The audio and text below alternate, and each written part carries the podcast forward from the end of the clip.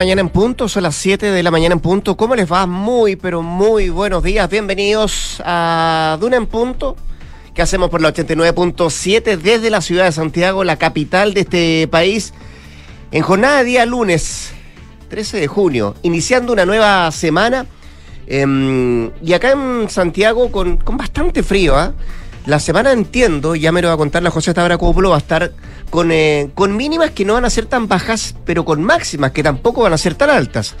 O sea, la banda va a estar entre los 7 y los 15 durante esta semana y se prevén algunas precipitaciones para miércoles en la noche o jueves, pero, pero no para alegrarse tanto. No son, no son muy buenas noticias respecto a las lluvias acá en la parte central de nuestro país, sobre todo, sobre todo tomando en cuenta lo que pasa hoy acá en la región metropolitana. Tenemos preemergencia ambiental, la cuarta del año, con restricciones, por cierto, y con a esta hora harta niebla o neblina en diferentes puntos de la capital, lo que dificulta o hace un poquito más complejo el trayecto cuando uno se traslada en eh, vehículos y la recomendación, por cierto, es a tener mayor precaución a propósito de esa, de esa situación. Harto que revisar en materia informativa, vamos a estar pendientes de lo que ocurre en materia de eh, seguridad, eh, por lo ocurrido el fin de semana, un nuevo mártir de carabineros, el cabo segundo de carabineros que será sepultado hoy día con el llamado no solamente de su familia, sino también del general director a hacer la pega, así le dijo el presidente de la República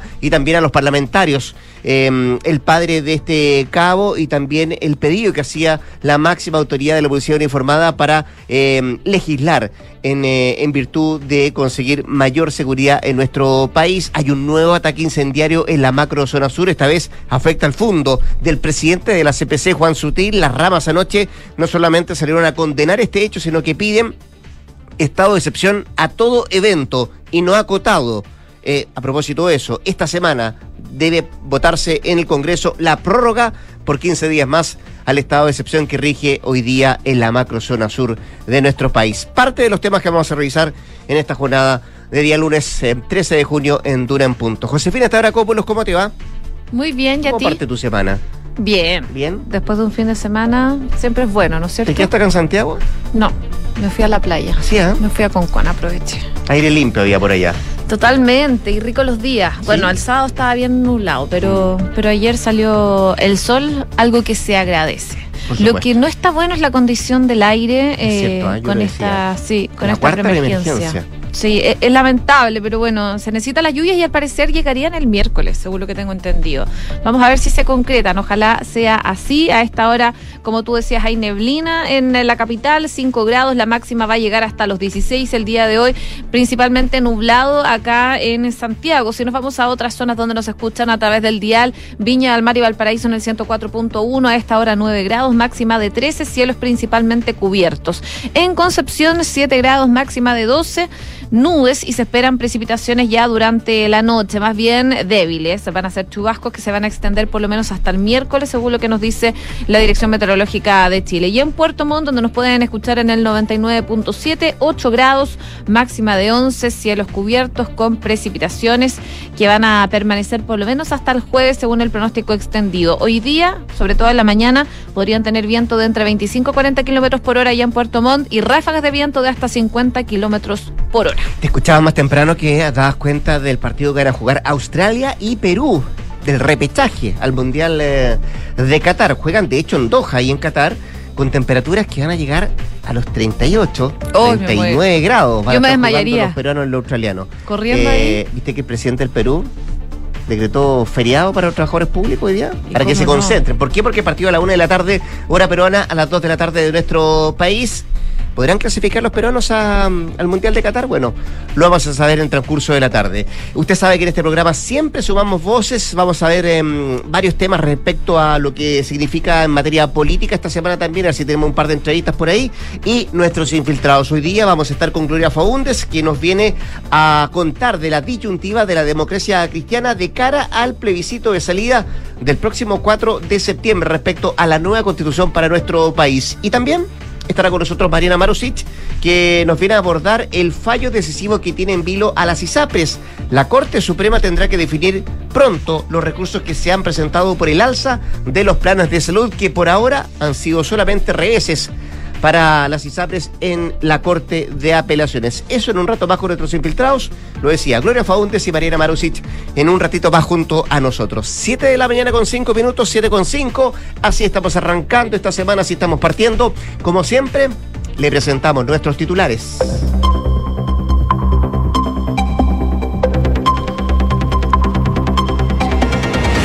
Las opciones apruebo y rechazo registran caídas en la última encuesta ACADE, mientras que los indecisos subieron cinco puntos. La medición revela un descenso en las dos opciones propuestas para la nueva constitución de cara al plebiscito del próximo 4 de septiembre y en donde la incertidumbre por este proceso consigna una significativa alza. Mañana se votaría en la Cámara de Diputados la propuesta del gobierno para extender el estado de excepción en la macrozona sur por 15 días más. Pese a que el gobierno tendría los votos para aprobar la extensión, el Frente Amplio y el Partido Comunista aún no se definen al respecto. Encapuchados quemaron la vivienda, autos y maquinarias del fondo de Juan Sutil en la Araucanía. Debido a esto, las ramas de la CPC repudieron el ataque incendiario a la propiedad del líder gremial e hicieron un llamado al gobierno a adoptar medidas efectivas, enfatizando que el estado de excepción acotado no basta. El ministro Nicolás Grau dijo que la visión de los inversionistas extranjeros de Chile es positiva tras la gira por Norteamérica. El titular de Economía afirmó que el rol que tuvo el mandatario Gabriel Boric fue muy destacable con acuerdos muy relevantes. La nueva presidenta del Partido Socialista, Paulina Bodanovich, aseguró que retomar la alianza con la democracia cristiana le parece inviable lo inmediato. La abogada afirmó que la bancada que ahora lidera debe mirar a los partidos más a la izquierda de la coalición de gobierno. Además, aseguró que tras el resultado del plebiscito del 4 de septiembre se mm, requerirá un acuerdo político para dar cumplimiento a las disposiciones de la nueva constitución en caso de aprobarse. En noticias internacionales, Michelle Bachelet anunció que no buscará un segundo mandato como alta comisionada de la ONU para los Derechos Humanos. La expresidenta de Chile, que había mantenido una reserva en sus planes, va a concluir su periodo de cuatro años a finales de agosto. Con una histórica abstención, las elecciones legislativas en Francia marcaron un duro revés para el gobierno de Emmanuel Macron. Los comicios arrojaron un empate entre la izquierda de Jean-Luc Mélenchon y el oficialismo, quien podría perder la mayoría absoluta en el Congreso en el balotaje del 19 de junio. Y en el deporte, Perú y Australia se van a enfrentar hoy en el penúltimo boleto del Mundial a Qatar 2022. Un duelo crucial en el que la blanquirroja sueña con repetir los logros de Rusia 2018 cuando regresó a una cita mundialista tras la sequía de 36 años. Tanto así que en Perú declararon feriado para ver el partido. 7 con 7. Vamos, vamos al detalle de lo que está ocurriendo en nuestro país em, y partamos en la macrozona sur, eh, donde un nuevo ataque incendiario se registró en las últimas horas, esta vez en la Araucanía, donde encapuchados incendiaron una casa y cinco vehículos ahí, las instalaciones del Fondo Nilpe, que está emplazado unos cuatro kilómetros más menos de la ruta hacia la comuna de Galvarino.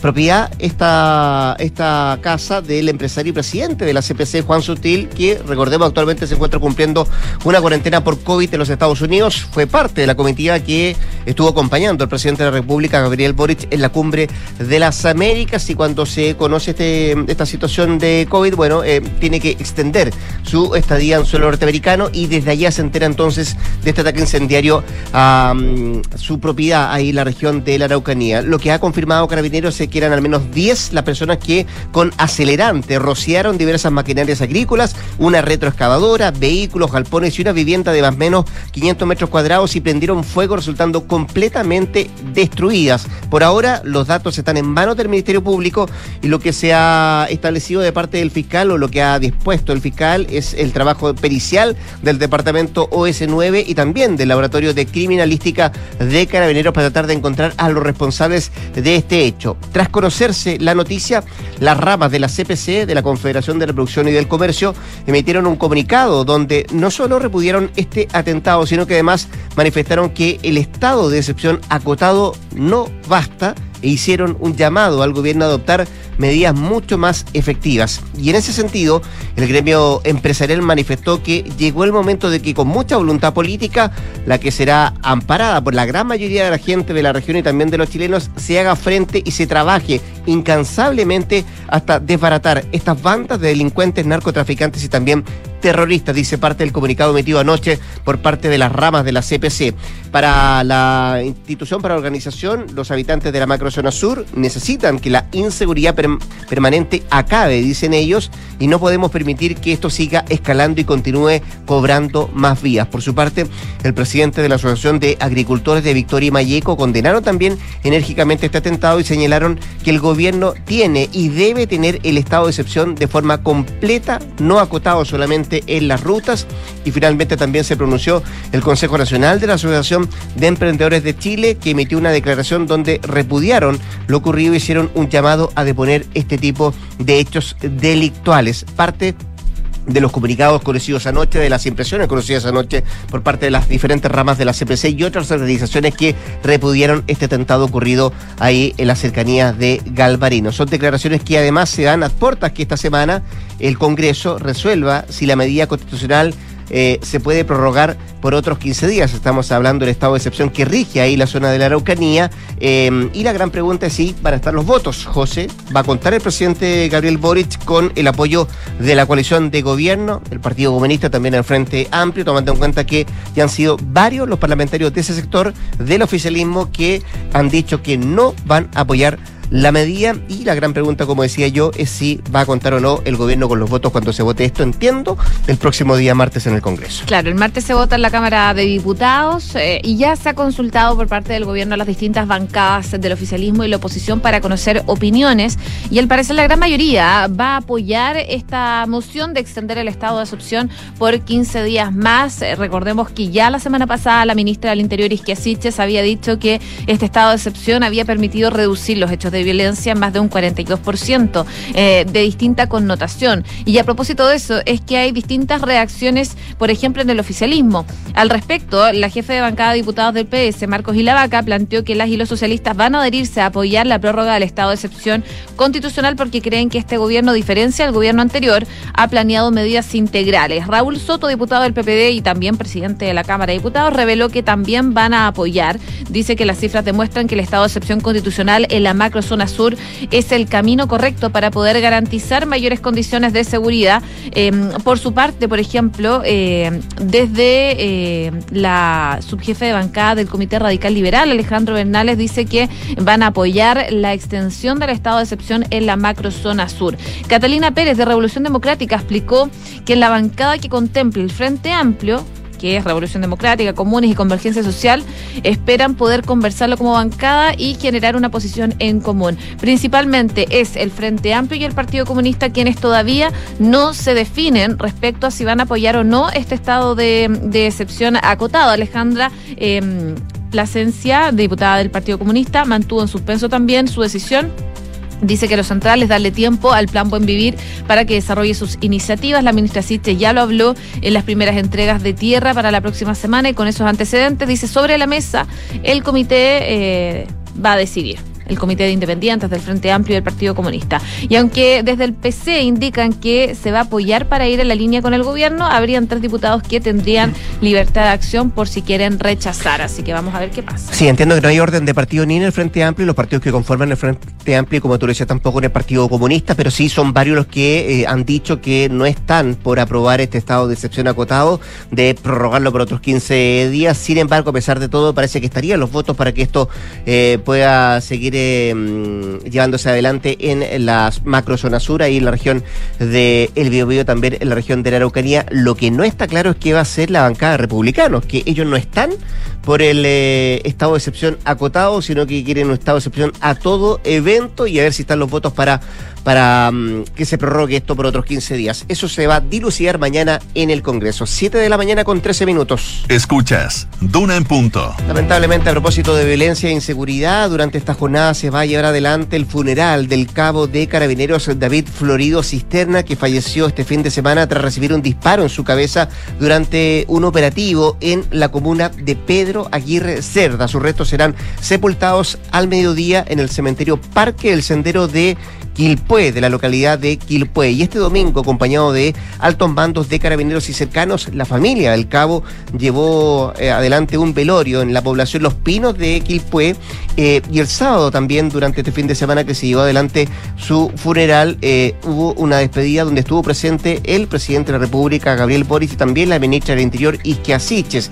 se transforma así este cabo en el mártir 1227 de la institución policial. Prestó 13 años de servicio carabineros, deja a dos hijos, entre ellos una menor de tan solo seis meses de vida. Hasta ahora no se conocen detenciones de presuntos involucrados en este hecho, solamente se sabe que se sigue trabajando y donde un video difundido el día de ayer resulta clave o puede resultar clave para identificar y dar con los responsables de la muerte de este cabo de carabinero. La muerte de este cabo pone nuevamente en la mesa el tema de la violencia, la inseguridad y reviva el debate sobre la tenencia de armas, sobre todo por las palabras del general director de carabineros Ricardo Yáñez, quien instó al Congreso a actuar.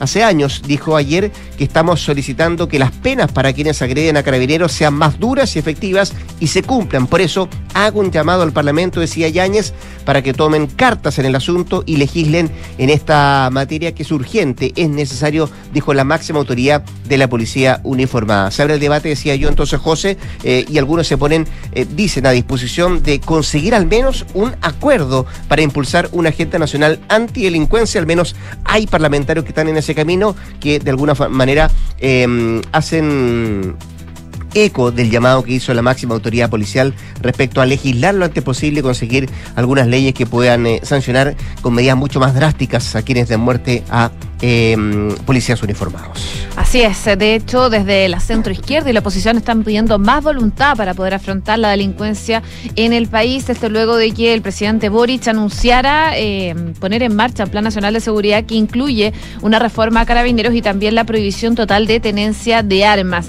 La delincuencia eh, claramente se ha tomado la agenda del gobierno a raíz de los constantes delitos violentos que han ocurrido en el país y la idea es impulsar una agenda nacional antidelincuencia. Sin embargo, por ejemplo, el diputado de la UDI, Jorge Alessandri, integrante de la Comisión de Seguridad, criticó que ha habido una em, ambivalencia de ciertos sectores, especialmente de la Dignidad, en sus votaciones en el periodo anterior y que él espera que eso no se repita. Él dice que tienen voluntad para votar la iniciativa que busca disminuir la delincuencia en el país. Dice que muchos independientes del Congreso también del Partido de la Gente, de la ADC, así que espera que se pueda avanzar en ese sentido. Un punto a tratar en cuanto a seguridad es la creación del Ministerio de Seguridad Pública, algo que para eh, el senador socialista José Miguel Insulza, presidente de la Comisión de Seguridad de la Cámara Alta, es una oportunidad para lograr grandes consensos y marcar un avance concreto en esta materia. Además, el parlamentario se refirió a las críticas contra Apruebo Dignidad, declarando que la postura del conglomerado se verá reflejada en la votación por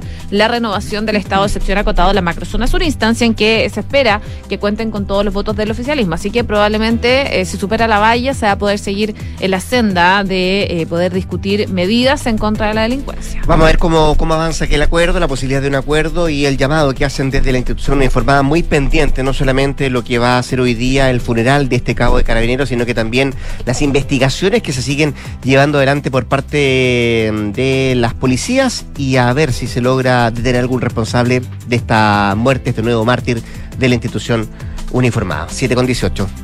Estás en Duna en Punto. Cambiémonos de tema, dejemos por un momento la inseguridad, la violencia y vamos a otro tema que también es complejo, que tiene que ver con las presiones inflacionarias, con el costo de la vida y del alto, del alza sostenida, digo yo, también de los precios de los alimentos. Em, tomando en cuenta además que la semana anterior fue de mucho número, de mucha proyección de parte del Banco Central también, eh, mirando la cifra de IPC, que tenemos ya una inflación interanual en el 11,5% y las proyecciones al futuro no son para nada alentadoras, qué decir también de lo que podría ocurrir el próximo año. Bueno, en ese escenario el ministro de Economía, Nicolás Grau, eh, no descartó que se pueda entregar una ayuda a las familias más vulnerables del país que tendría, dijo él, el carácter de focalizado y además valoró la idea de algunos privados de fijar precios de la canasta básica de alimentos. Estuvo anoche en TVN el ministro de Economía mm, dando una entrevista y ahí hizo un llamado para que más empresas puedan implementar también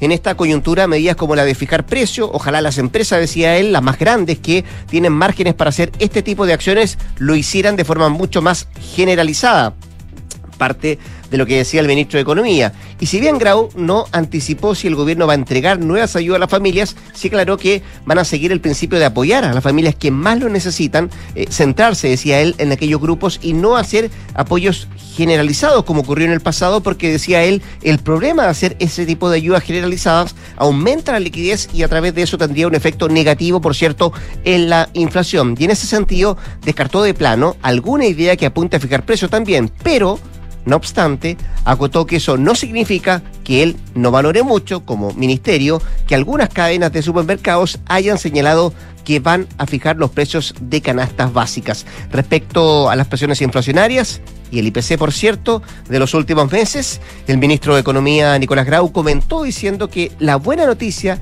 es que seguramente vamos a terminar este año con una inflación cercana al 10%. Fíjate que ve el vaso eh, medio lleno y no medio vacío el ministro de Economía, eh, tomando en cuenta que uno dice, bueno, la inflación interanual está en el 11,5. Él decía, bueno, la buena noticia es que vamos a tener cerca del 10 este, este año, que es una de las proyecciones también que hizo el Banco Central en su informe de política monetaria de la semana recién pasada. Así que pendiente de lo que pasa en materia mm, de economía, sobre todo de las posibles ayudas que podría entregar el gobierno, insisto, focalizadas, fue lo que dijo el ministro de Economía y no descartó ayudas para los próximos meses, sobre todo tomando en cuenta que se nos viene el invierno. 7 de la mañana con 20 minutos.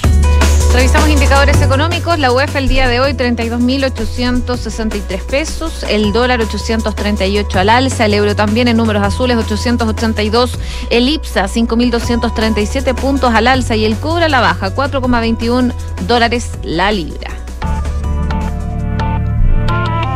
imagino que ya han escuchado esta canción de Shakira. Te felicito se llama se ha hecho muy popular desde que se conoció que, que Shakira se separó de Piqué. Hace ya casi dos semanas nos enteramos de esto. Luego de 12 años de relación, bastante largo. Y si bien el quiebre ha generado una ola de comentarios y una amplia exposición de su vida personal, la colombiana recibió una buena noticia dentro de todo lo malo que está pasando, porque además lo comentábamos antes, su papá está enfermo. Entonces todo no le ha salido tan bien. Bueno, esta canción. que publicó? ¿Cuál? Ella, ayudando a su papá. ella ayudando a su papá, sí. Sí, me dio tanta pena. Pero bueno. no, por el señor que estaba tan mal. Sí. Bueno, la canción Te Felicito que estamos escuchando, eh, que, que canta Shakira junto a Raúl Alejandro y que muchos han especulado esconde un mensaje oculto de su ahora expareja, recibió un importante logro que son 100 millones de visitas. Esto lo dio a conocer la artista en sus redes sociales. Así que no todo es malo para Shakira. También tiene buenas noticias. Tenían un piso ahí piso le dicen los españoles a los departamentos en, eh, en Barcelona, bien, bien bonito. Pequeño, sí. Yo soy un piso de qué tenían. Un piso le dicen los españoles a los departamentos ahí en, eh, eh, ahí en Barcelona, bien bonito. Era una de las atracciones que tenía el ir a, a Barcelona a mirar, al menos de abajo, el, el departamento que tenía Piqué con, con Shakira. Eso parte del pasado ya. ¿Quién se quedará con ese piso? ¿Con ese departamento? Él, yo creo. ¿Así? ¿Ah, yo creo, ¿no? Porque lo echaron de la casa. con la música de la colombiana, eh, nos vamos a un corte comercial. Josefina Staracopoulos vuelve a las 8 de la mañana para actualizarnos informaciones acá en la 89.7. Antes de la pausa, déjeme darle un par de consejos. Conecte la gestión de su empresa con Sapiens RP y su área de gestión de personas con Senda. Ambas son soluciones de Defontana y su ecosistema de gestión empresarial. Integra todos los procesos de tu compañía en defontana.com. ¿Y quieres un buen consejo? Protege tus ahorros con una inversión segura y rentable en el tiempo, como lo son los departamentos. Asesórate con Ingebec Inmobiliaria para que puedas tomar la mejor decisión de inversión. Entra ya a ingebecinmobiliaria.cl 7 con 23, 7 de la mañana, ya con 23 minutos, nos vamos a una pequeña pausa comercial. Ya volvemos con más acá en punto que es el 89.7.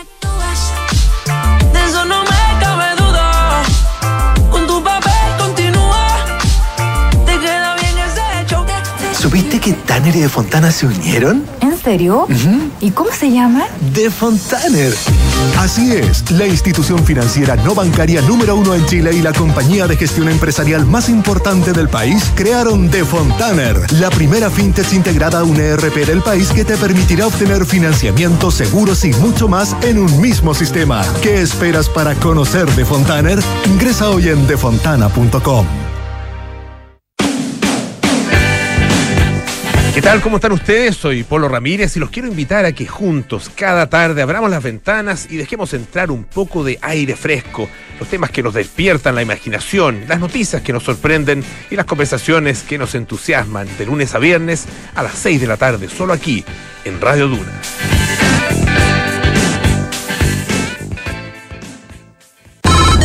Hola, hijo. Oye, papá, ¿andas por tu casa por casualidad? Nos escapamos con tu mamá a la playa. ¿Pasó algo? Oh, de veras. Es que no recuerdo si dejé la puerta trasera con llave. Ay, José, ya ahora que te ponga una alarma, así cada vez que sales quedas tranquilo. Mira, con Verisur lo puedes revisar desde la app. Sí, lo sé. De esta vez no pasa. Llamaré ahora mismo. Chao. Protege lo que más quieres con alarmas Verisur. Llama al 600-385-0003 o calcula online en verisur.cl. Activa Verisur. Activa tu tranquilidad. Esto es Duna en Punto con Rodrigo Álvarez. Ya son las 7 de la mañana con 25 minutos. Seguimos haciendo Duna en puntos a través de la 89.7 acá en Radio Duna. Fíjese que después de varios días este fin de semana, el Partido Socialista resolvió el nombre de su nuevo presidente. La abogada Paulina Bodanovich se pone al frente del PS, el partido más grande en bancadas parlamentarias que tiene el oficialismo. Justamente en la línea telefónica la saludamos a la nueva presidenta del PS, Paulina Bodanovich. Paulina, como le da muy buenos días. Muchas gracias por atender la llamada a Radio Duna. Hola, buenos días, Rodrigo. ¿Cómo está usted? ¿Todo bien? Bien, un poco ronca, pero bien. Sí, pues porque ha dado varias entrevistas, la, la vi anoche en, eh, en CNN, estuve en Intolerancia Cero. Y a propósito de lo mismo, Paulina, ¿qué sello le quiere dar usted a su presidencia en el PS? Bueno, en lo interno uno quiere que el partido sea mucho más fuerte, más unido, que haya un diálogo político eh, relevante y que desde ahí podamos apoyar las grandes labores que tenemos. Uno, eh, y en lo inmediato, sumarnos con entusiasmo y liderar la campaña de la prueba desde el socialismo democrático. Y también apoyar al gobierno con todo, con los esfuerzos que se requieren en las grandes tareas en materia de seguridad, mm. La misma agenda de derechos humanos que anunció la ministra de Justicia y en las labores que se requieran.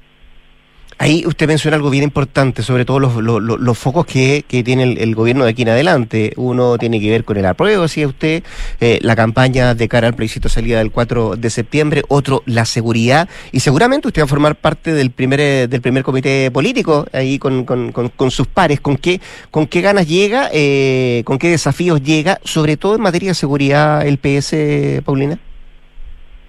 Bueno, hoy día eh, voy al comité político y vamos a, conversar ahí. Yo creo que el, PS ha sido claro en estas materias, los parlamentarios eh, han estado disponibles para apoyar las medidas que el gobierno implementa, han votado a favor los estados de excepción. Esta semana hay que renovar el estado de excepción. Y también avanzar en una agenda de fondo, porque el estado de excepción es una medida paliativa como su nombre lo indica, temporal, excepcional. No es intención de nadie y mucho menos del Partido Socialista que esta medida tenga que aplicarse por largo tiempo. Queremos avanzar en la búsqueda de normas y de implementar políticas públicas que garanticen el orden público de manera permanente, no solo en la Araucanía, sino que en todo Chile. ¿Y, qué le parece a usted que algunos parlamentarios de sus socios de coalición eh, ya hayan adelantado que no van a apoyar esta prórroga del estado de excepción en la macrozona sur? Bueno, yo creo que tiene que ver precisamente con lo que digo, con que eh, las medidas excepcionales deben tener ese carácter y por lo tanto, mientras más rápido avancemos en dar eh, discusión e implementación a otro tipo de medidas, va a haber una mucho mejor aplicación de, ellos, ¿no?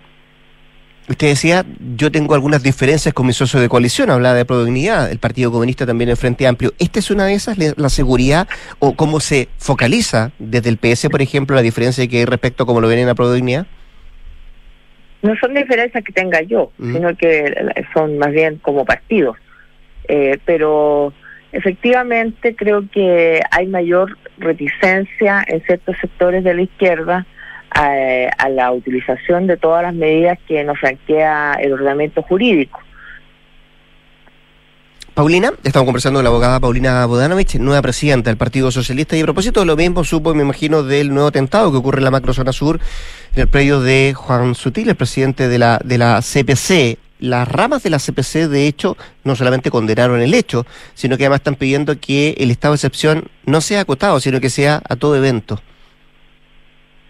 Bueno, ahí hay, eh, primero, lamentar que haya un nuevo atentado eh, en la zona, pedir, yo creo que aquí hay que ser bien enfático, eh, no solo eh, el estado de excepción, sino que aquí el Ministerio Público me parece que tiene una responsabilidad trascendental, que es enfocarse en la investigación, en darle conducción a esas investigaciones, porque son ellos los que mandatan a las policías para las investigaciones.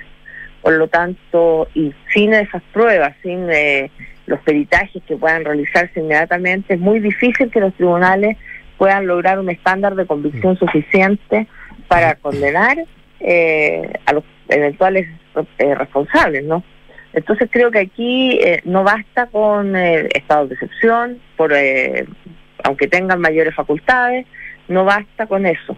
el Ministerio Público tiene una responsabilidad, puso a cargo un fiscal especial, pero creo que ahí es donde debemos concentrar los esfuerzos y creo que hay una, un tema importante ahí que, hay que exigir al Ministerio Público eh, que obre con toda la fuerza que se requiera. ¿Usted cree que la pega, la, tarea que lleva adelante el Ministerio Público, particularmente en este caso, en la macrozona sur, está al debe?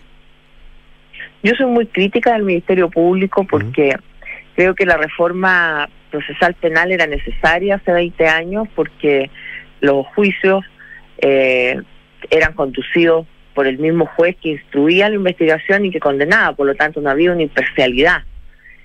Eh, pero de ahí a lo que tenemos hoy día, donde realmente el Ministerio Público, a mi juicio, está bastante al debe, eh, hay un problema. Tenemos un problema serio que no se solucionó con una cantidad grande de recursos que en el gobierno de la presidenta Bachelet se le otorgó al Ministerio Público.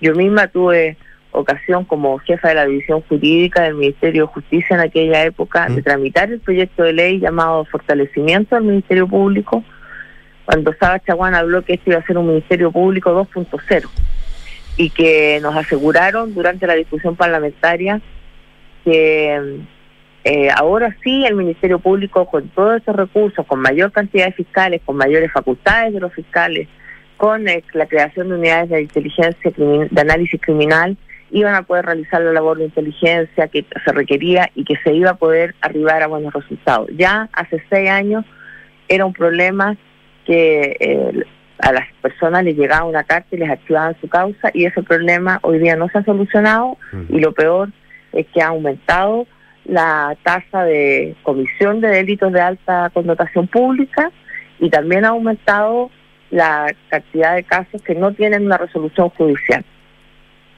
Estamos conversando con Paulina Bodanovich, la nueva presidenta del Partido Socialista. Paulina, usted cuando asumió decía que su principal tarea, me lo decía la primera respuesta, será apoyar la opción apruebo de cara al plebiscito de salida del próximo 4 de septiembre. ¿Ese apoyo será sin matices de parte del PS? Así lo dije el día sábado, mm. un apoyo sin vacilaciones. El Partido Socialista, su militancia, sus alcaldes, 270 concejales, 33 alcaldes, los 13 diputados, los senadores están eh, por el apruebo algunas normas, puede que a algún socialista no le gusten. Eh, dentro de una constitución que tiene casi 400, eh, es evidente que no todas las normas podrán ser de nuestro agrado, pero lo que sí hemos aprobado como una línea política del partido el día sábado al dar inicio a mi gestión es que el hecho de que se consagre esta norma de pasar a ser un Estado eh, solidario, un Estado eh, de, social de derechos, eh, es que hace la diferencia. Mm. Esa es la norma eh, que para nosotros es diametralmente opuesta al Estado subsidiario que tenemos hoy día y eso nos hace apoyar con fuerza y decisión en estos 82 días que quedan para el plebiscito, porque cuando uno asume una gestión, la asume en la continuidad de lo que significa una institución tan grande como el Partido Socialista de Chile y nos quedan solo 82 días, por lo tanto la tarea es grande, es urgente, es necesaria porque la encuesta CEP eh, lo que denota es que la cantidad de personas indecisas no es menor. Eh, declaran que es porque desconocen eh, el texto de la Constitución. Hoy día, 80... labor de información. Sí, Paulina, hoy día, 82 días del plebiscito de salida, ¿el PS no se suma a ningún plan B, a una tercera vía? No, en este momento no nos podemos sumar a ninguna a ninguno de estos planes alternativos porque significaría pensar en que estamos en una situación de no poder ganar el, mm. el partido, digamos. ¿ah? Eh, yo creo que este partido es difícil, es un partido que no está ganado y que tenemos que poner todos nuestros esfuerzos y concentrarnos en eso. Otras alternativas habrá que evaluarlas eventualmente en su momento, pero creemos que esta campaña del apruebo es necesaria e indispensable porque la ciudadanía tiene que votar informada. Si la ciudadanía no conoce la nueva constitución, es difícil que se entusiasme y que entienda la trascendencia del cambio que se está proponiendo. Eso a priori, Paulina, y a posteriori, ¿qué pasa si gana el rechazo? ¿Se pone en el escenario de un plan alternativo? Yo no me pongo, pero eh, evidentemente están surgiendo distintos eh, planteamientos que habrá que evaluarlos en su momento con el gobierno, ver eh, cuál será la salida eh, porque lo que está claro, Rodrigo, es que eh, la constitución del 80, aún con las modificaciones del 2005, que fueron profundas, pero no suficientes, eh, puede, ya esa constitución está superada. Incluso gran parte de la derecha la está dando por superada, y me parece que habiendo un consenso de esa naturaleza, no va a poder continuar bajo ningún esta constitución que rige hoy día, la actual constitución, no hay nada que hacerle. Se lo pregunto, ¿usted sabe por qué? Porque, ¿qué le parece? Quería preguntarle la propuesta de la democracia cristiana, o particularmente de dos senadores, de la senadora Rincón y el senador Walker, de eh, modificar el quórum de reforma de la actual constitución a cuatro séptimos. Esta reforma no es primera vez que se plantea ¿Mm? reforma de modificación del quórum. Lamentablemente, eh, por muchísimos años, la derecha en este país se negó a tocar ese tema, se negó a estudiar la reforma constitucional planteada por la presidenta Bachelet cuando en Icare el ministro Chadwick, en medio de los aplausos de los empresarios, termina matando al cajón. Entonces aquí no es eh, irrelevante que la, la derecha por tantos años se haya negado esa discusión, porque finalmente esta constitución que pudo haberse modificado en su momento se transformó en una constitución petia, inmodificable y que finalmente termina con el estallido social porque las constituciones, como toda norma jurídica, deben adecuarse a la sociedad y no al revés. Paulina, ¿le gusta cómo está quedando el texto constitucional, lo que está trabajando hoy por hoy la convención? Lo dije hace un rato, me parece que lo esencial es que consagra un Estado social y democrático de derecho, puede algunas normas que gusten más, gusten menos, pero aquí esto no, no es un tema ni de gustos personales, ni de desmenuzar un texto constitucional. El texto constitucional tiene que tener una cierta coherencia que la Comisión de Armonización ha estado trabajando y dándole finalmente, y también en aquellos puntos que me parecían o nos parecían más complejos, como eh, el del quórum de los dos tercios, ya fue rebajado a cuatro séptimos, porque en definitiva también aquello que no sea eh, factible o no no sé si factible, pero aquello que sea perfectible se podrá eh, eh, discutir y perfeccionar en el futuro. La mencionó al pasar usted, Paulina, a la expresidenta Michelle Bachelet, que hoy día anunció que no va a buscar un segundo mandato como alta comisionada de Naciones Unidas para los Derechos Humanos. De hecho, su periodo finaliza el próximo 31 de agosto. Eh, ¿Alcanza a llegar la expresidenta para hacer campaña por el, por el apruebo? No sé si llega a hacer campaña, pero ella... ¿Usted bien cercana a ella? ¿Le gustaría que hiciera campaña? Bueno, yo creo que ella es un tremendo referente en nuestro país. La vamos a estar esperando eh, deseosos de, aquello, pero creo que ella ha sido clara en manifestar su apoyo, no solo al, a este proceso constituyente, sino que también eh, cuando tuvo en su gobierno la posibilidad de cambiar la constitución y hacer un proceso participativo en que creo que el mérito es que se entusiasmó a la población, a la ciudadanía en entender lo que significaba este desafío. Muy bien, pues Paulina Bodanovich, la nueva presidenta del Partido Socialista, conversando esta mañana con Duna. Paulina, muchas gracias por su tiempo, que esté muy bien. ¿eh? Muchas gracias, Rodrigo, que tengan muy buena semana. Igualmente. 7 de la mañana con 39 minutos. Nos vamos a ir a una pausa comercial. Se vienen de inmediato ya nuestros infiltrados sacando un punto antes de que contarle que Chile es más que una ciudad y nuestra red no para de crecer para darle mejor conexión a todos y que todas las regiones disfruten el 5G. Lo dice WOM. Nadie te da más. ¿Ya has pensado si tus inversiones están creando el futuro que quieres para ti y también para tu familia? En Inversiones Sura te entregan la asesoría experta, patrimonial previsional y tributaria junto a la mayor oferta de inversiones del mercado. Inversiones Sura, el poder de tus decisiones crea futuro. Pausa. Al regreso, Gloria Faundes y Mariana Maros y en punto, nuestras infiltradas. Vamos y volvemos.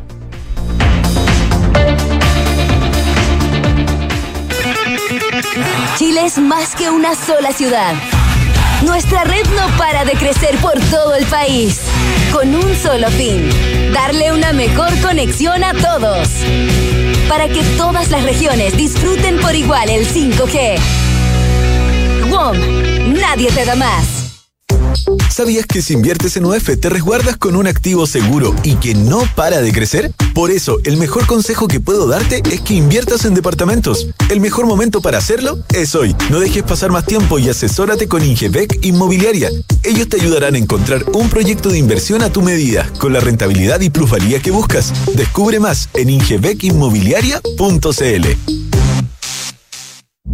¿Tus inversiones están creando el futuro que quieres? Sí, y no solo el mío, también el de mi familia. ¿Tu patrimonio está protegido? Sí, porque elijo asesorarme con expertos. El poder de tus decisiones crea futuro. Por eso en Inversiones Sura te asesoramos con soluciones personalizadas y con la mayor oferta de inversión del mercado.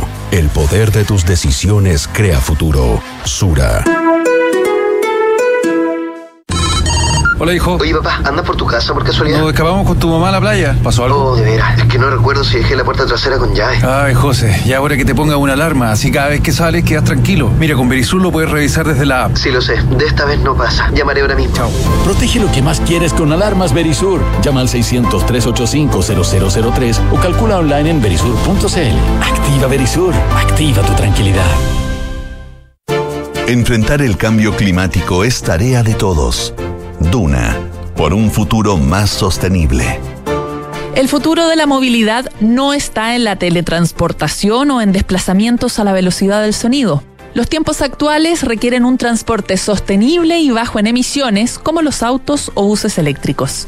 Aun cuando su autonomía ha sido uno de los puntos débiles para su masificación, la mejora en la eficiencia de baterías y la expansión de la red de cargadores los ha convertido en una opción de transporte cada vez más masiva. Recargar un vehículo eléctrico en casa, el trabajo o en electrolineras ya es posible, lo que nos acerca a una realidad donde la movilidad eléctrica será la protagonista de las autopistas y calles de todo el mundo. Acciona, expertos en el desarrollo de infraestructuras sostenibles para recuperar el planeta. ¡Ey, ey! familia, familia, suegra, por favor, atención. Pongan atención que va a hablar el niño. Familia, tengo una noticia que contarles. Después de mucho tiempo, años de esfuerzo, años, lo logré, lo logré. ¡Me compré el auto! ¡No! ¿Pero cómo tan, güey? Comprarse un auto ya no es una buena noticia. Descubre la nueva forma de suscribirte a un auto en smarticar.cl sin hacer trámites, pagar mantenciones, patente ni seguros. Porque hoy comprarse un auto no es Smarty. Smarticar, tener un auto nunca fue tan fácil. ¡No! Pero ¿cómo tan? Escuchas Duna en punto. Duna 89.7.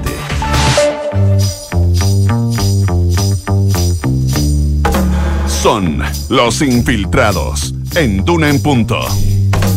7 de la mañana con 43 minutos, 7 con 43, seguimos acá el 89.7 haciendo un en punto, momento de nuestras infiltradas. Gloria Fagundes, ¿cómo te va? Buen día. Muy buen día buena semana. Y Mariana Marusit también, nuestra infiltrada este día, lunes, iniciando la semana. Mariana, ¿qué tal? Buen día. Todo bien, muy buenos días a todos. Bueno, con ánimo. Solito sí, po. Solito sí. No, pero tema no Extrañamos a Nicolás, ya, ya lo consoló, pero vuelven mañana, así que tranquilamente. Pero el tema, tú decías, no nos falta tema no nos falta, no. Y vamos con la democracia cristiana, porque escuchamos recién a la nueva presidenta del Partido Socialista, eh, Paulina Bodanovich, eh, señalando que su partido no tiene ningún problema con eh, el apruebo, eh, pero si hay un partido que donde de verdad va a haber una suerte de estrés frente a la definición del plebiscito es la democracia cristiana. Así es. Eh, ¿Por qué? Porque ahí hay una división casi milimétrica respecto de quienes están por el apruebo y quienes están por el rechazo y ya se han comenzado a desatar tensiones serias. Vamos a, a, lo que nos convoca, que eh, este choque de figuras que ya se empiezan a marcar cuando aún el partido, porque esa es una tensión, el partido no ha definido una posición institucional no está claro, pero ya iré hacia eso si la va a tomar o no, pero hay mucha presión para que la tome. El dijo que sí. Claro, tendría que tomar en favor de una o en favor de otra, pero esa mm. definición va, depende de cómo se tome, que ahí también tienen un, tema pendiente, eh, va a generar problemas. Vamos, eh, al, hagamos un pequeño paneo, por ejemplo, en los senadores. los senadores, la democracia cristiana tiene cinco senadores y hay dos, Matías Walker y Jimena Rincón, que han manifestado reparo respecto de la propuesta de texto constitucional, aunque no han manifestado explícitamente una eh, posición respecto de la prueba del rechazo. Iván Flores, que parece ser esta suerte de pivote medio, en medio de la discusión, eh, donde además está Yana Proboste y Francisco Cuenchumilla, que ellos sí han manifestado, mm. particularmente Proboste, una eh, postura en favor del apruebo. Además, lo que le los diputados lo mismo, ¿ah? casi mitad y mitad milimétrica en la división en la bancada de diputados. Eh, y la verdad es que aquí hay una bifurcación súper seria entre lo que es la mesa, que uno podría entender que es el oficialismo dentro de un partido, y la disidencia, que parece ser la que ha tomado eh, las críticas con mayor fuerza respecto de que no les gusta el texto propuesto. Porque además se complica esto mucho? Porque la mesa de Felipe del Pin acuérdense, fue elegida en fallo casi milimétrico, con muy poquita eh, ventaja, es decir, ya se habla de un partido, partido derechamente, y recuerden que la esa además arrastra todos los traumas que le significaron la carrera presidencial donde ellos tenían una candidata electa de acuerdo a los mecanismos populares que se había dado el partido, que era la senadora Jimena Rincón, que ganó una primaria, y después de un día para otro ponen a Yanna Proboste de candidata finalmente presidencial, que es la que va a la carrera, eh, que sale quinta, ¿no? Si no me equivoco, y si me equivoco me perdonan, pero pero está por ahí, mm. en, la, en la quinta posición, es decir, le fue mal como candidata y además acusó que sus propios camaradas no se habían puesto eh, la, crítica es que sus propios camaradas no habían puesto toda su eh, pasión en su candidatura. Entonces tenemos un partido súper, súper quebrado. Acá hubo un golpe de timón fuerte de la senadora Jimena Rincón y del, y del senador Matías Walker, que presentaron un proyecto, ¿no? Que dejó también un poco placea a la derecha, que era la que plantea este tema de queremos comprometernos con un rechazo, pero con eh, reformas eh, ellos hacen un punto, se adelantan, presentan esta reforma constitucional eh, que plantea bajar los actuales quórum de la eh, constitución para avanzar en, una discusión. Y ahí eso ya se sintió como una declaración de guerra en el entendido que los críticos de esto pensaron que aquí lo que se estaba pasando era que se le bajaba como se dice en política, se le baja el precio a votar rechazo, porque si tú votas rechazo y tienes una alternativa de reforma, eh, se hace más fácil, ¿no? Votar en esa dirección. ¿Qué es lo, y capaz que esto sea un tema de otro día, es lo que está tratando de evitar el gobierno, ¿no? El gobierno quiere cerrarle la puerta a cualquier otra alternativa y que esto sea blanco-negro para evitar la fuga hacia el rechazo.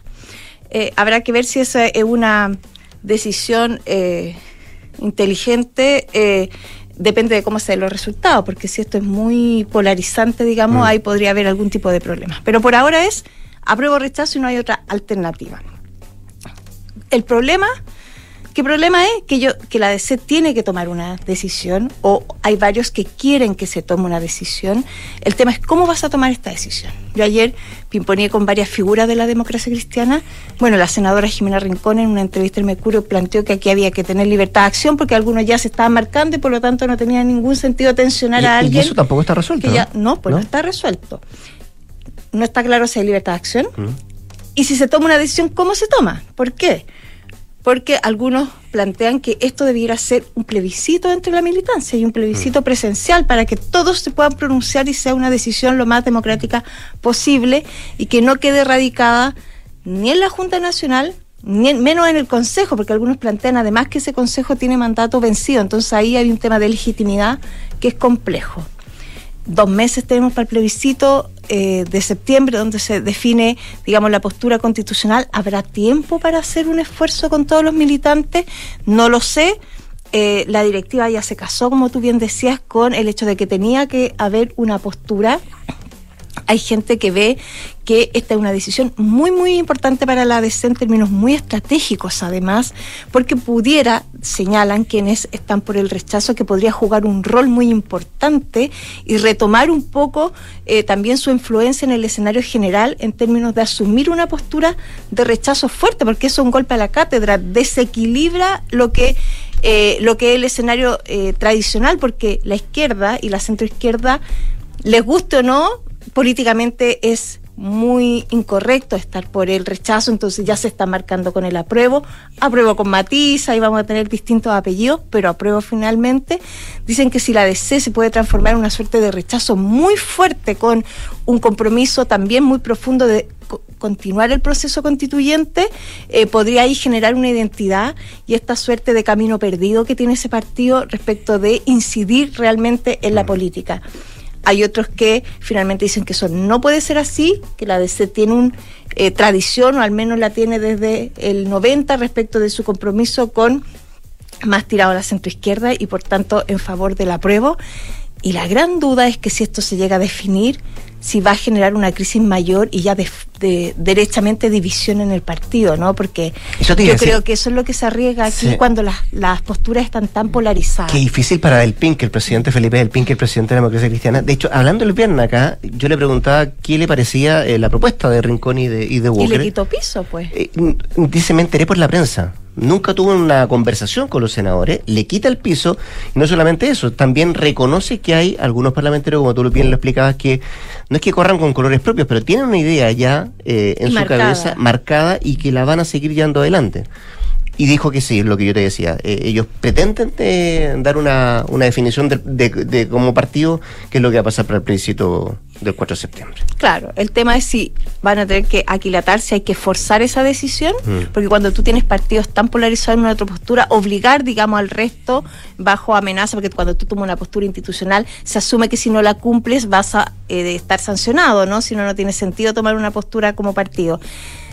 Eh, hay que recordarle a la DC, o quizás es bueno que los demócratas cristianos miren las lecciones de la derecha respecto de su del plebiscito pasado que abrió el proceso constituyente, donde la derecha hubo libertad de acción alguno, eh, y todos plantean que esa era una mala definición, ¿no? Como que dejar esto finalmente te desdibuja en el cuadro, no te, no te permite plantear una posición clara.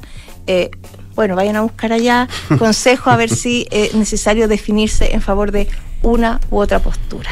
Veremos. Veremos lo que pasa en la democracia cristiana a propósito de este proyecto de los senadores Walker, eh, Matías Walker, Rincón e Iván Flores, que también, lo dejan ahí, que también eh, puso su rúbrica ahí en el, en el proyecto. Mariana Manusich, hablemos de la ISAPRE, de los recursos que se han presentado ante la Corte de Apelaciones, todos reveses para, para las ISAPRES, ¿no? Pero ah, viene una, una instancia que es la decisiva, que tiene que ver con la Corte Suprema. Sí, el año pasado se aprobó un proyecto de ley que muchos pensaron, si no todos, que iba a acabar con la judicialización eh, que se ha producido en los últimos años por el alza en los planes de salud que hacen las ISAPRES. Recordemos que eso siempre llegan una cantidad importante de recursos de protección a las Cortes de Apelaciones, lo que un poco es una balanza de recursos, entonces las Cortes de Apelaciones igual están con harta, harta, harta más pega de la que hubiese ingresado si no fuera por, por el alzar los planes. Entonces, eso siempre se había pedido que haya un, un que, que, se arregle, digamos, mediante una ley para que no les llegaran tantos recursos. Se aprobó una ley el año pasado, pero eh, todavía no sabemos si va a terminar de, de, de, si va a terminar con los recursos o no, porque este año nuevamente y solo en abril ingresaron em, una serie de recursos que significó un alza de 1.200%. O sea, solo en abril ingresaron 160.742 recursos de protección a las Cortes de Apelaciones por el alza de los precios del salud. Y eh, la verdad es que, bueno, no sabemos qué es lo que va a pasar porque las Cortes de Apelaciones han estado fallando a favor de las personas y en contra de las ISAPRES y ahora han escalado muchos recursos a la Corte Suprema, que va a ser la que va a tener que dirimir si es que eh, en realidad no tiene cabida esto con esta nueva ley o en realidad van a seguir judicializándose siempre todos estos casos y va a haber que buscar algún otro mecanismo para terminar con la judicialización. Em, la historia es así. El año pasado, no, este año la Superintendencia de Salud definió por primera vez cuánto iba a ser el techo eh, que podían subir los planes. Recordemos que antes las ISAPRES eran las que fijaban eh, todos los años, ellas por sí solas definían cuánto iban a subir sus planes de salud, dependiendo de manera digamos. Unilateral. Unilateral. Y de mercado, me imagino. Sí, como que ellos veían cuánto iban a subir los costos y decían, ya esto, vamos a, vamos a subir esto. Y ahora lo que hizo la ley fue decir, no, la Superintendencia va a definir cuánto es el máximo que ellas pueden subir. No le dice cuánto suben, sino el máximo, o sea, usted puede establece un techo. Digamos. Claro, el techo. y la superintendencia este año por primera vez estableció un techo promediando tres años. Y de hecho, la ISAPRES reclamaron porque decían que en realidad esto debería haber sido como casi que un promedio simple de los promediando los tres años. Y la superintendencia lo hizo de tal forma, ponderando utilidades, que hizo que en vez del 10, algo que ellos pensaban que iban a subir los planes, eh, subió finalmente un 7,6 como máximo el techo. Eh, así que bueno, definió eso la superintendencia y en marzo la ISAPRE empezaron a informar a los afiliados y en abril ya vemos todos estos, estos recursos que yo le, les comentaba. Eh, ahora, el, presidente de la Corte Suprema, y para que ustedes vean que en realidad se pensaba que habían terminado las judicializaciones con esta ley, había dicho en la cuenta pública que hizo ahora inicio de año, antes de que asumiera el actual gobierno, eh, que cabe reconocer al legislador haber adoptado una medida orientada a enfrentar este problema. Y él hablaba de la ley que se había aprobado y había hablado de los recursos que se presentaron el año pasado, que fueron menos de los que han ingresado este año, porque recordemos que hubo congelación, se congelaron los precios durante dos años la ISAPRES no subieron precios. Por la pandemia, ¿no? Claro, durante la pandemia, una ley entre medio y todo. Entonces, claro, todos pensaban que esto se había solucionado, pero parece que no. Y eso también tienen alerta a las ISAPRES, porque ellas dicen que si se aprueba una ley que aprobó desde el presidente, porque en ese momento era diputado, pasando por un montón de ministros, el mismo superintendente de salud, y sigue la judicialización, como que dicen que no habría marco jurídico, que credibilidad tiene que se apruebe una legislación que venía a terminar con esto. Si uno lee la historia de la ley, me leí la historia de la ley, algunas declaraciones de diputados, como que hoy es, eh, es superintendente de salud, Víctor Torres, y hablaba justamente del tema de la judicialización. Y bueno, también reclaman que la superintendencia de salud tampoco se ha pronunciado sobre los reclamos que han llegado, que han llegado 29.000 reclamos. Eh, es bastante. Eh, 29.000. 29.000 al 26 de mayo, eso es más que todo 2019 o todo 2020 o todo 2021. Eh, y todavía tampoco eh, se han respondido esos reclamos, pero eh, a mí me comentaban que probablemente esos fallos deberían empezar a salir esta semana desde la intendencia, la intendencia donde están radicados los reclamos. A ver si, si entiendo el ciudadano común. Es ahora en la superintendencia la que resuelve si tu plan estuvo bien o mal en el alza, ¿no? Es que. Porque antes uno iba a la justicia hay dos vías, claro. ¿Mm? Tú puedes ir a la justicia o puedes ir a la superintendencia y son dos vías distintas. Entonces vamos a ver qué es lo que resuelve también esta semana la superintendencia, que fue la misma que fijó el techo de 7,6%, pero claro, fijan el techo ellos. Entonces quizá ahí haya alguna crítica a que se haya, la ISAPRES, no sé, por ejemplo, le subió a alguien el techo mismo. No sé, vamos a ver qué es lo que resuelven y eso es lo que está a la espera la ISAPRES y bueno, obviamente todas las personas que han presentado estos recursos. Ahora, esta, este gran incremento que se produce en abril contra abril también se da porque antes el ajuste de los... Tú tienes que esperar un año, ¿no? Claro, era cuando tú firmabas el contrato mm. a ti al año siguiente, entonces para todos era distinto. A todos le llegaba la carta en fechas distintas. Y ahora, claro, la base de comparación es, muy baja en comparación ahora porque uno, el año pasado no hubo, eh, o sea, el año pasado no se subieron los planes. Y mm. dos, eh, aparte, ahora a todos les llegó la carta al mismo tiempo, porque ahora a todos se les avisa, según esta nueva ley, el mismo mes, que fue ahora en marzo. O sea, hay una cantidad no menor, me imagino, de, pega que tiene la Corte de Apelaciones. Sí, sí, no mm. menor, no menor. O sea, son 160.700 recursos que ingresaron solo en abril y después siguieron ingresando. Ahora, ese va a ser el grueso probablemente de los recursos de protección por este motivo que van a ingresar mm. en el año, sí. ¿Se pone la ISAPRE eh, en un fallo adverso, en ese escenario? La verdad es que se ponen en cualquier escenario ya a estas alturas. O sea, ellos esperan que en realidad